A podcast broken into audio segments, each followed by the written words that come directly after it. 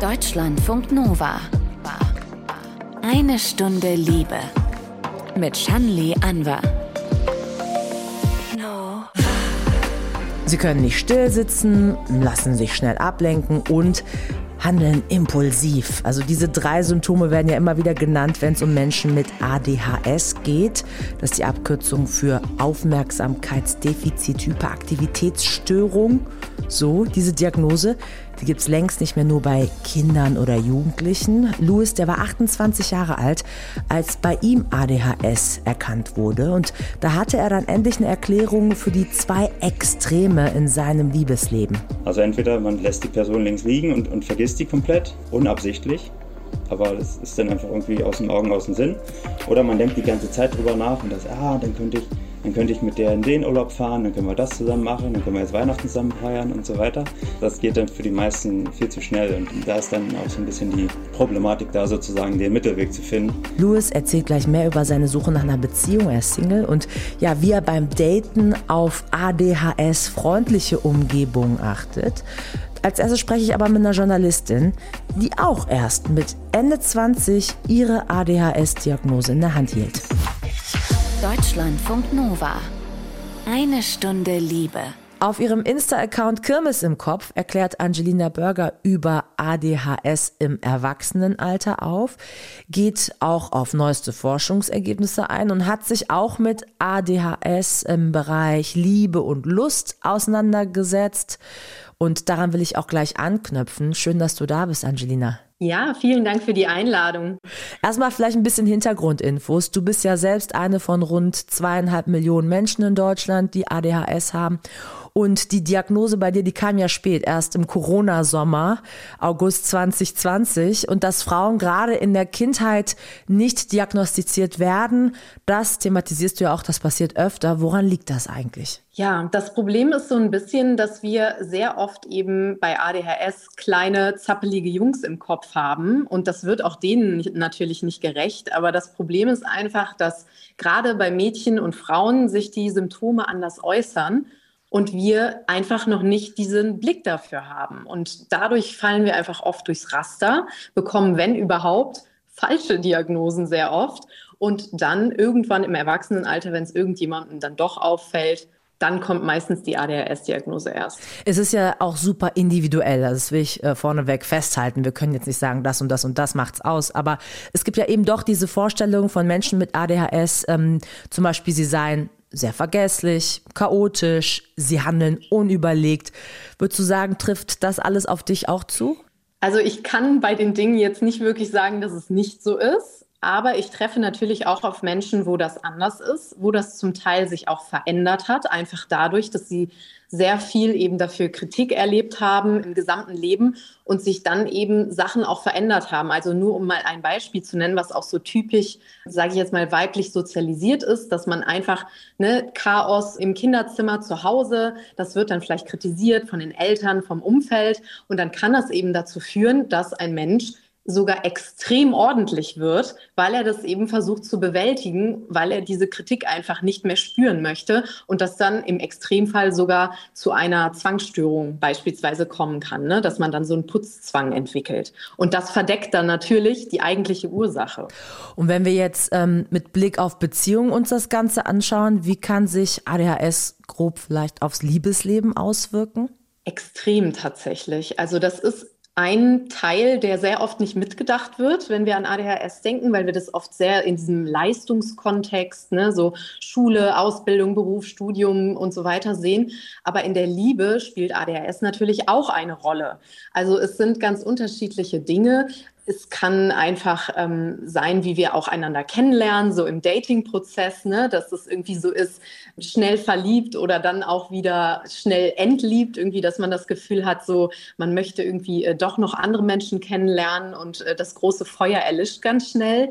Ähm, es ist aber auch tatsächlich so, dass es sich auch auf, ich sage jetzt mal, das Liebesleben so im sexuellen Bereich eben auswirken kann. Also einige Menschen mit ADHS haben ein sehr hohes Bedürfnis irgendwie auch an Körperlichkeit, an Austausch. Für viele andere ist es aber auch so, dass es diese Reizüberflutung natürlich auch im Schlafzimmer stattfinden kann. Ne?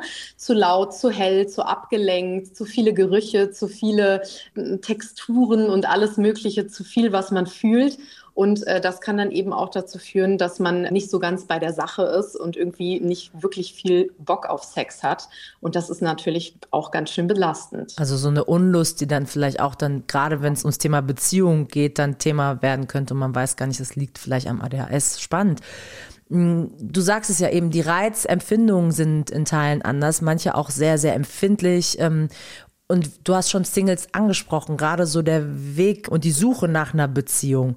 Ist es vielleicht gerade deshalb auch schwierig, weil man, wenn man so eine Reizüberflutung schnell spürt, eben nicht in Clubs, Bars gehen kann oder selbst auf eine Privatparty das Gefühl hat, man ist äh, zu sehr bombardiert mit Reizen und deshalb kann man sich gar nicht sozusagen auf die Suche begeben, klassisch nach einer Partnerin, einem Partner. Genau, also ich glaube, man kann das natürlich wieder nicht so pauschal sagen. Da gibt es wirklich alles, aber es gibt eben schon diese Geschichten, die ich auch immer wieder höre. Und wenn ich auch einfach an mich selber da denke, das ist einfach dieses, komm, wir gehen irgendwie mal irgendwo eine Pizza essen, so als erstes, zweites Date. Und dann sitzt man da und im Extremfall nimmst du halt wirklich alles um dich herum wahr. Du hörst irgendwie das Baby das Klackern in der Küche, die Musik, die da irgendwie gleichzeitig noch rumdudelt. Dann musst du dir aus äh, 20, 25 Gerichten jetzt auf die Schnelle was aussuchen. Da ist bei mir dann auch direkt Sense, also da funktioniert nichts mehr. Das kann schon ziemlich äh, stressig sein und sich dann noch aufs Gegenüber zu konzentrieren, was die Person erzählt, dran zu denken, okay, ich muss auch Fragen stellen, ich sollte selber nicht zu viel quatschen, ich kann aber auch jetzt nicht in der Gegend rumträumen. Also all diese Sachen sind dann irgendwie präsent und das kann schon ziemlich überfordernd sein. Einer, der uns hier in eine Stunde Liebe immer wieder auch davon erzählt, ist Louis, Anfang 30 aus Berlin. Im Liebestagebuch ähm, erzählt er von seiner Suche nach einer festen Beziehung und wie sich eben seine Dating-Optionen durch ADHS so ja, minimieren oder auch gestalten. Ähm, wir hören jetzt erstmal das Gespräch mit ihm und danach dann auch nochmal Angelina im Kindesalter gab es immer diese typischen Anzeichen, ne? Der Kopf geht in der Klasse wie ein Brummkreisel, stand immer in diesen Tragenszeilen im Zeugnis. Viel gequatscht, ähm, bisschen Probleme damit, die Hausaufgaben einzureichen, aber in der, in der Klasse Mitarbeit immer vorneweg.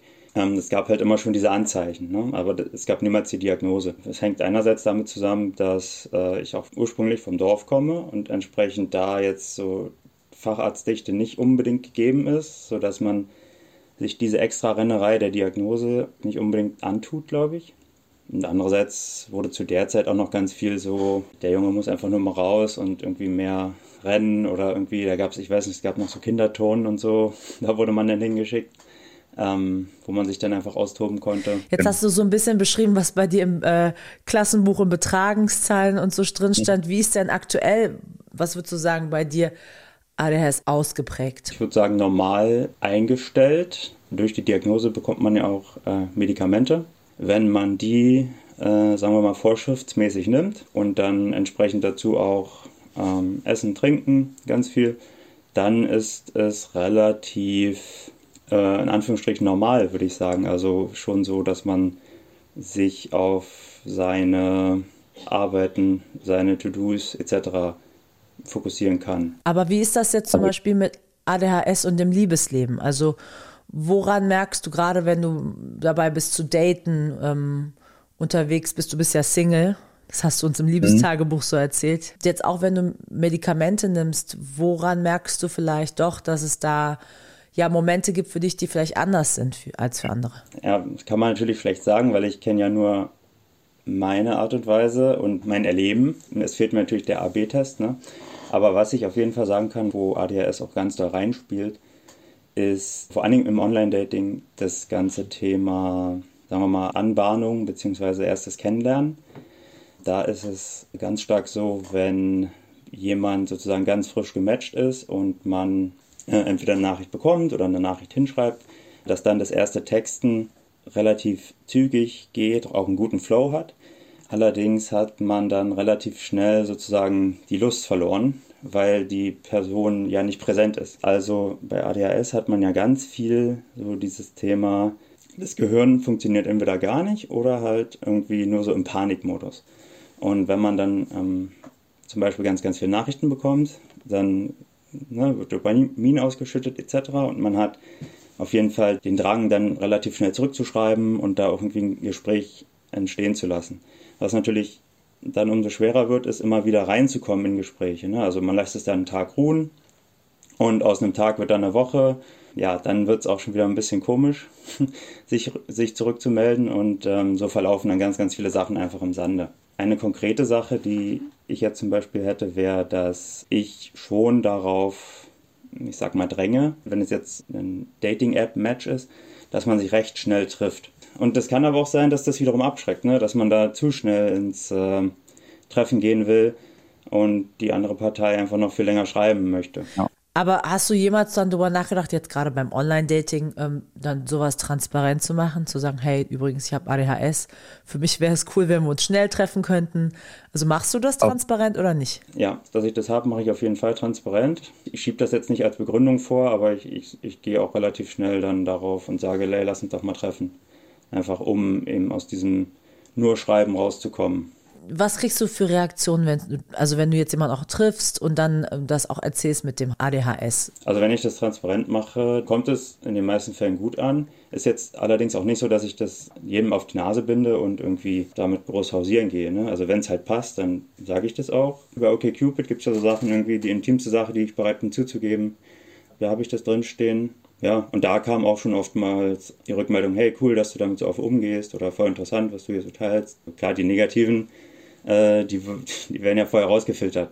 Die würden ja im Zweifel nicht matchen, genau. Wenn wir jetzt überlegen, okay, das ist jetzt Online-Dating, was wäre mit anderen Optionen, ähm, Orte, um jemanden kennenzulernen? Ist das auch für dich etwas, worüber du schon mal überlegt hast, dass, ich meine, das haben ja mit dem Online-Dating haben ja viele Leute ihre Probleme. Äh, dass es nicht immer so funktioniert, dass das Hin- und Herschreiben irgendwann mal nervt und so weiter. Also was ist eben so mit den anderen, ich nenne sie mal klassischen Orten, wo man vielleicht jemanden kennenlernen könnte? Eine Party, auf die man geht von Freunden oder äh, eine Bar, ein Club und so weiter. Sind das auch Orte für dich? So dieses typische Aufreißen oder ähm, auch Kennenlernen in Clubs ist jetzt nicht unbedingt so meins, weil Clubs sind für mich immer eine extreme Reizüberflutung. Also ich habe dann die auf jeden Fall die nächsten zwei Tage mindestens damit zu kämpfen, mit so einer Art, also nicht Alkoholkater, aber es gibt auch so eine Art, so eine Art Lautstärke-Kater beziehungsweise einfach Reizüberflutungskater. Wenn man dann zum Beispiel so eine, so eine Nacht im Club verbracht hat, brauche ich zwei Tage nur im Bett beziehungsweise relativ ruhig zu Hause, um darauf erstmal wieder klarzukommen. Du hast im Liebestagebuch auch beschrieben, dass du eben alternative Dating-Ideen dir jetzt überlegt hast, spazieren gehen beispielsweise gerade in Berlin gibt es ja viele Möglichkeiten und selbst irgendwie, dass man dann sogar in den Wald reinspaziert oder so. Ne? Wie kommt das an? Es ist auf jeden Fall, ja zum Beispiel spazieren auch sehr mit Vorsicht zu genießen, ne? weil man ja trotzdem immer so dieses Problem in Anführungsstrichen hat, dass man auch hier relativ schnell abgelenkt ist. Ne? Also in dem einen Moment spricht man noch mit dem Gegenüber und im anderen Moment ist man völlig irgendwie äh, draußen und ähm, schaut irgendwie den Hunden zu, die sich gerade über die, über die Wiese rennen. Ich kann damit relativ gut umgehen auch schon und kann dann das Gespräch auch dahin lenken ne? oder damit dann einfach transparent umgehen. Für manch einen mag es aber auch recht befremdlich wirken, wenn man hm, dann vielleicht doch so ein bisschen äh, nicht im Mittelpunkt des Dates steht. Und ansonsten bin ich eigentlich immer ein großer Freund von Aktivitäten ähm, und habe da, glaube ich, auch das ich glaube sogar ADHS-typische Problem, ähm, relativ schnell, relativ stark involvierende Aktivitäten vorzuschlagen. Also was weiß ich, irgendwas irgendwie direkt in den Spreewald fahren oder irgend sowas. Das hängt nämlich auch so ein bisschen damit zusammen, dass man dann so eine Art Hyperfokus auf die Person, auf die man gerade abfährt, sozusagen entwickelt und dann irgendwie ja so ein bisschen verrückt danach wird und ähm, irgendwie gar nichts anderes mehr im Kopf hat. Es ist immer so dieses dieses in Extremen. Ja, man kann es ja aber auch ganz positiv drehen. Also du hast ja immer wieder von deinem Gehirn, das irgendwie anders funktioniert, auch geredet. Äh, vielleicht bist du eben ja dadurch auch kreativer, sensibler, also auf anderen Ebenen vielleicht äh, erreichst du ja dann noch mehr. Ne? Das kann eine Beziehung doch auch sehr bereichern. Das kann eine Beziehung auf jeden Fall bereichern. Aber wie gesagt, auch hier ist wieder so ein bisschen die goldene Mitte. Man ist einfach extremer auch in der Hinsicht. Also ganz, ganz viel von der Kreativität, die einem ja ähm, so als ADSler zugeschrieben wird, kommt auch einfach davon, dass man so alltägliche Sachen vergisst. Keine Ahnung, ähm, ich bin unterwegs und mein Handy-Akku geht auf einmal in, zur Neige und ich habe zwar eine Powerbank mit, aber kein Ladekabel. So zweifelsfrei muss ich, muss ich dann kreativ werden, um halt irgendwie an Ladekabel zu kommen. Also, also solche Problemlöse-Kompetenzen sind da, ich weiß nicht, ob jetzt wirklich extrem ausgeprägt, aber auf jeden Fall öfter mal gefragt. Das kann in einer Partnerschaft natürlich auch sehr, sehr gut sein, wenn man dann entsprechende Probleme auch vor sich hat, um, um die zu lösen. Allerdings wird das auch oftmals einfach in Streit enden, ne? weil das dann heißt, ah, du hast schon wieder irgendwie das Ladekabel vergessen und ja, das sind dann so diese kleinen Alltagssticheleien, die einen da immer so entgegenschlagen als ADSler. Das kann auch in einer Beziehung ähm, schwierig werden. Aber für alternative Dating-Methoden ist es natürlich erstmal eine gute Sache, auch weil man ja als ADSler immer ein relativ breites Spektrum hat ähm, an Dingen, für die man sich interessiert. Also zum Beispiel, weiß ich nicht, ins Aquarium gehen und, und irgendwie Fische raten. Das hatte ich mal irgendwie in einem Auslandssemester in, in Polen, hatte ich das dann irgendwie mit einer polnischen Austauschstudentin gespielt. Ich habe ihr dann immer erzählt, was da auf dem Schild steht. Ich konnte kein Polnisch, aber ähm, ich habe ihr dann erzählt, was auf dem Schild stand. Und dann war sie natürlich total beeindruckt, ne? aber einfach nur, weil ich mich für Fische interessiert habe. Und dann, ähm, ja, dann kann natürlich, dann kann man das so ein bisschen drehen, ne? Was würdest du dir denn wünschen? Ich meine, dein Ziel, das hast du ja im Liebestagebuch auch schon gesagt, du möchtest gerne eine Beziehung. Ähm, was würdest du dir für die Zukunft wünschen? Also, dass das ähm, in der Beziehung dann das ADHS keine Rolle spielt oder dass es eben so ist, dass es ganz offen angegangen werden kann und du bestimmte Themen auch ansprechen kannst und man darüber irgendwie so im Austausch es schafft, äh, das in die Beziehung so einzubetten. Also ich suche ja eine Beziehung auf Augenhöhe und für mich gehört diese zu dieser Augenhöhe eben auch, dass man mit den äh, vermeintlichen Unzulänglichkeiten des Partners eben entsprechend konstruktiv umgehen kann und dann gemeinsame Lösungen auch findet oder einfach gemeinsam drüber lachen kann. Ne? Also dass man, dass man da drüber steht über diesem Alltags, äh, naja, die ich jetzt schon wieder gesagt habe, einfach über die Alltagsunannehmlichkeiten, die einem vielleicht das ein oder andere Mal widerfahren. Louis, danke dir für diese Einblicke. Wir hören ja mehr über eben deine Dating-Erfahrungen und dein Liebesleben im Liebestagebuch. Auch dafür danke für deine offenen Schilderungen. Sehr gerne. Vielen Dank an euch für die gute Aufklärung.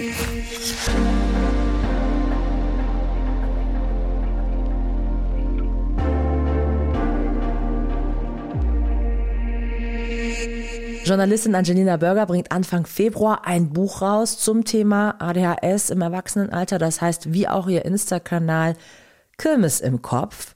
Und äh, wie ist das, Angelina? Wird die Liebe da auch eine Rolle spielen im Buch? Ja, das Buch wird auch das Thema behandeln, denn ich werde tatsächlich, wenn es rauskommt, genau 13 Jahre in einer festen Beziehung sein und ähm, spreche natürlich auch über meine Beziehung in dem Buch und gerade auch über dieses Gefühl, wie es ist, wenn man merkt, dass der Partner doch schon einige Aufgaben so im Zusammenleben übernimmt und einfach auch eine besondere Rolle hat, dadurch, dass man einfach in manchen Dingen vielleicht auch Unterstützung braucht und wie das dann ist, wenn man das Gefühl hat, ja, ich bin doch eigentlich eine sehr selbstständige, äh, unabhängige Frau, aber brauche eben trotzdem die Unterstützung von anderen und genauso eben auch dieses ähm, wie sich die Beziehung einfach entwickelt hat. Ne? Ich mhm. habe meine Diagnose erst seit zwei Jahren, wir sind aber eben seit 13 Jahren in einer Beziehung und all die Jahre in Unwissenheit kam es natürlich auch immer auf beiden Seiten irgendwie zu kleineren und größeren Konflikten.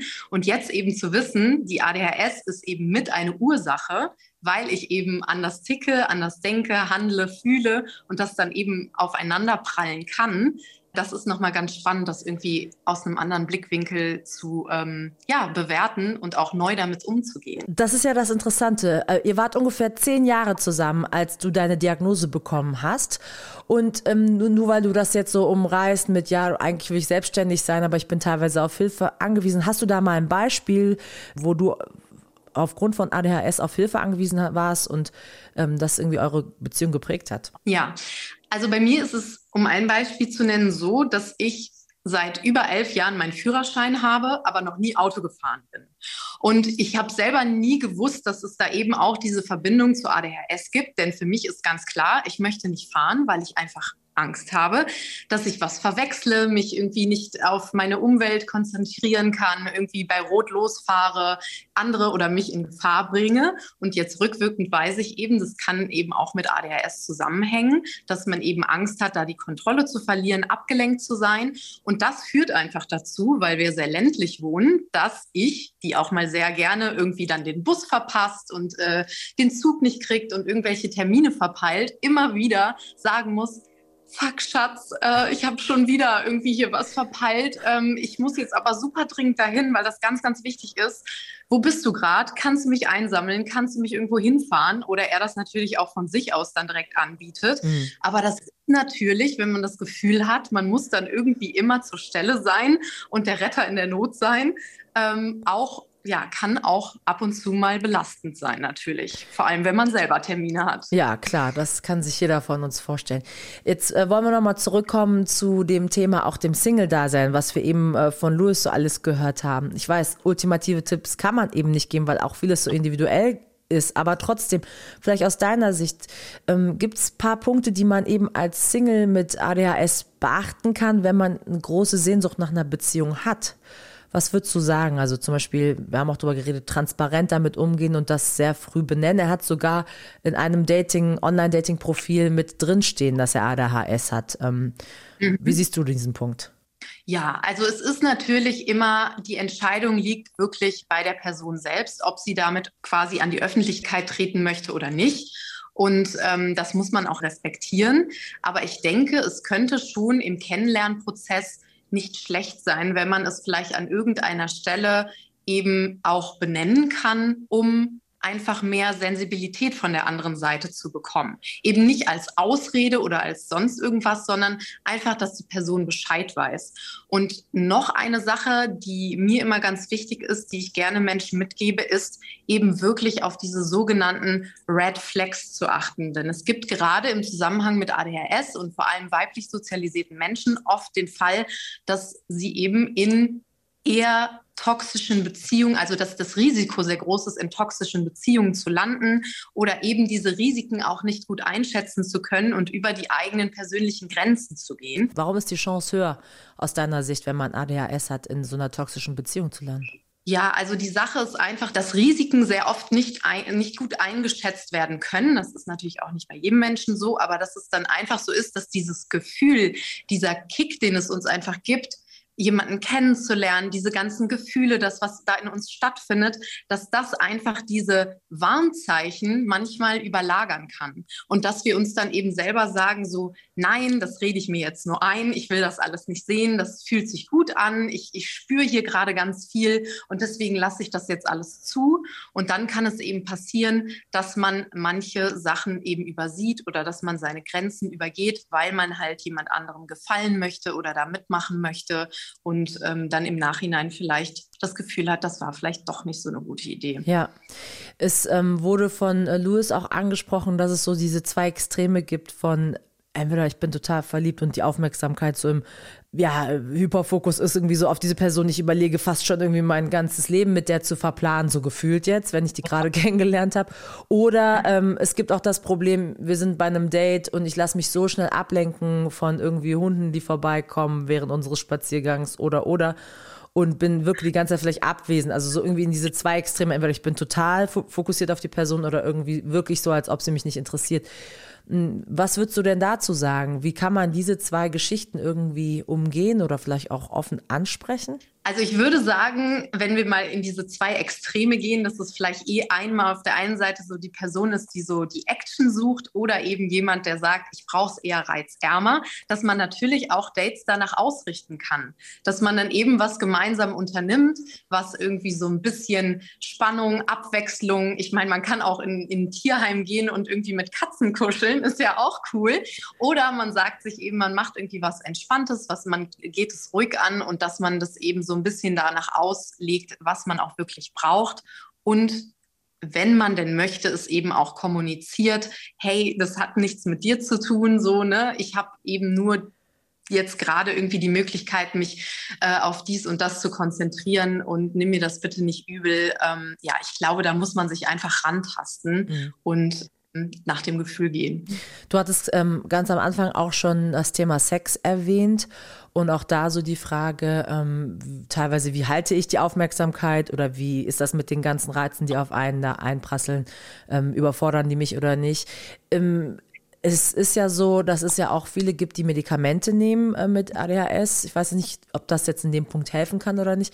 Aber gibt es auch andere Möglichkeiten, mit dem Thema Sexualität umzugehen, sich Dinge vielleicht auch ähm, anzutrainieren oder die Settings genauer zu beachten? Wie, in was für einen Raum begebe ich mich da, wenn es um das Thema Sex geht? Ja, klar. Also ich glaube, da ist auch noch mal ganz unabhängig davon, ob man jetzt ADHS hat oder nicht. Ist, die Kommunikation ist einfach wichtig und dass man eben lernt, auch seine eigenen Bedürfnisse zu verstehen und auch kommunizieren zu können. Und dann kann man ja wirklich ein Setting gestalten, so wie es für einen passt und da eben auch den Partner oder die Partnerin mitnehmen oder die Person eben, mit der man dann ähm, irgendwie äh, Sex haben möchte und ähm, ja, sie einfach ähm, darauf aufmerksam machen, wie man es möchte und da irgendwie dann eine gemeinsame Lösung irgendwie für finden. Das klingt jetzt ein bisschen unsexy, aber es ist einfach so. Äh, manchmal müssen wir halt in die Kommunikation gehen, um das zu kriegen, was wir wollen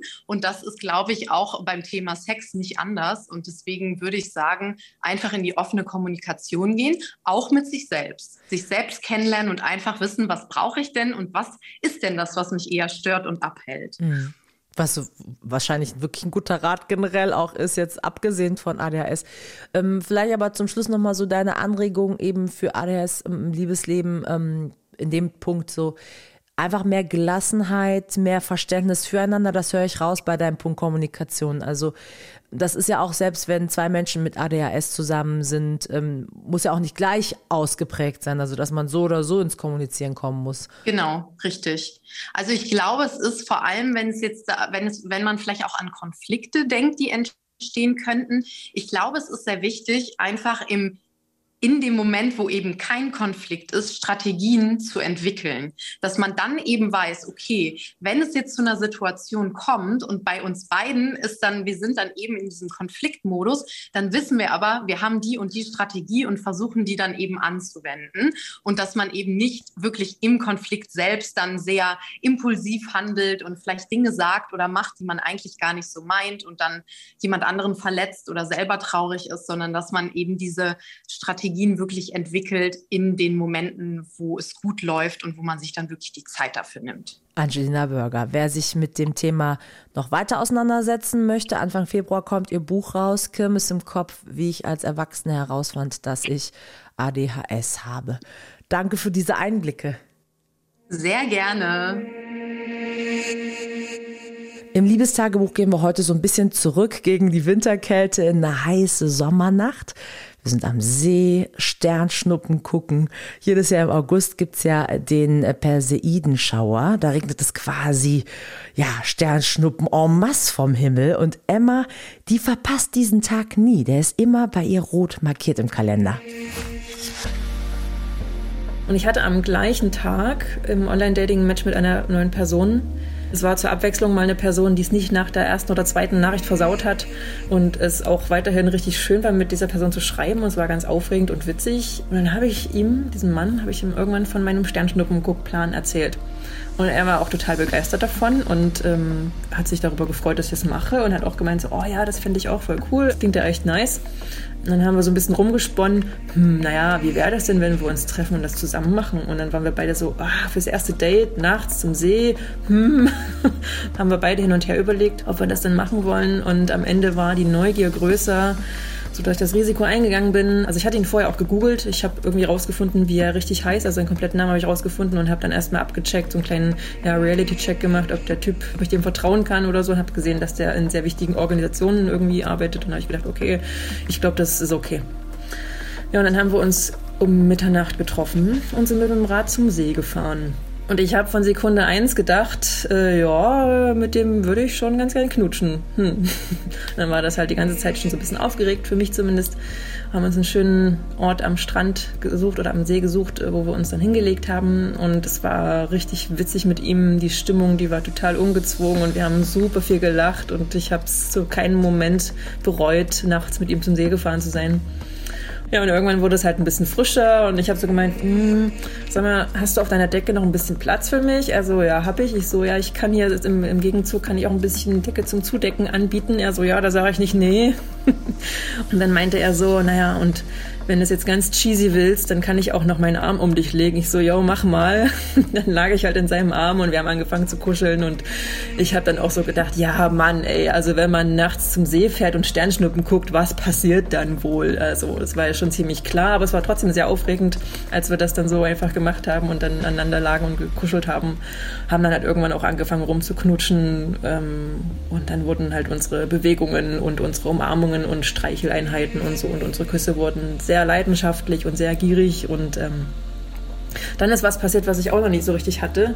Wir haben gesextet, aber in Präsenz. Aber es war kein Dirty Talk. Es war nicht so wie, oh, ich mag das, wie du mich anfällst oder ich möchte gern, dass du das und das mit mir machst, sondern stell dir vor, ich mache jetzt das mit dir und dann haben wir das auch gleichzeitig gemacht. Also wir hatten kein Kondom dabei. Das heißt, wir konnten nicht miteinander schlafen, sondern wir haben alles so beschrieben, wie wir es gerne miteinander machen würden und gleichzeitig gemacht. Also ich saß auf ihm drauf und wir haben dann eben diese Bewegung so in echt gemacht, wie wir sie uns eben auch in dem Moment beschrieben haben. Und das war total aufregend. Also wir waren beide so krass erregt und obwohl wir nicht miteinander geschlafen haben, sondern uns in Anführungsstrichen nur aneinander gerieben haben, hat es sich am Ende so angefühlt, als ob wir beide gekommen sind und miteinander geschlafen haben. Wir lagen dann auch so total erschöpft aufeinander und waren beide total hin und weg. Ja, und dann lagen wir dann halt so da und haben dann wirklich wie nach dem Sex miteinander gekuschelt und sind dann auch miteinander eingeschlafen, in Arm in Arm. Und dann war es dann irgendwann auch schon halb hell. Also es war sehr früh, als wir morgens äh, entschieden haben, oh, äh, ja, ist ganz schön frisch geworden, lass mal nach Hause fahren. Also wir sind dann auch getrennt nach Hause gefahren und hatten dann in den Tagen danach etwas Kontakt äh, und haben uns sehr darüber gefreut, über diesen schönen Abend oder diese schöne Nacht zusammen am Strand. Wir haben auch Sternschnuppen gesehen, also wir haben wirklich welche gesehen und haben eben mit so einer Sternen-App äh, haben wir eben so ein paar Sternenbilder bestimmt und geguckt, welcher Planet da gerade ist. Da ist Jupiter und da ist Saturn. Also es war schon ganz schön cool mit ihm, obwohl wir uns gar nicht kannten vorher war das sofort so intim und nah und ähm, aufregend. Ja, macht doch schon ein bisschen Vorfreude auf die warmen Sommernächte nächstes Jahr. Bisschen jetzt noch durchhalten angesagt, aber gut, mit diesen warmen Gedanken setzen wir einen Schlusspunkt in eine Stunde Liebe. Ich bin Shanli Anwar und danke euch fürs liebevolle Lauschen. Deutschlandfunk Nova. Eine Stunde Liebe. Jeden Freitag neu auf deutschlandfunknova.de und überall, wo es Podcasts gibt. Deine Podcasts.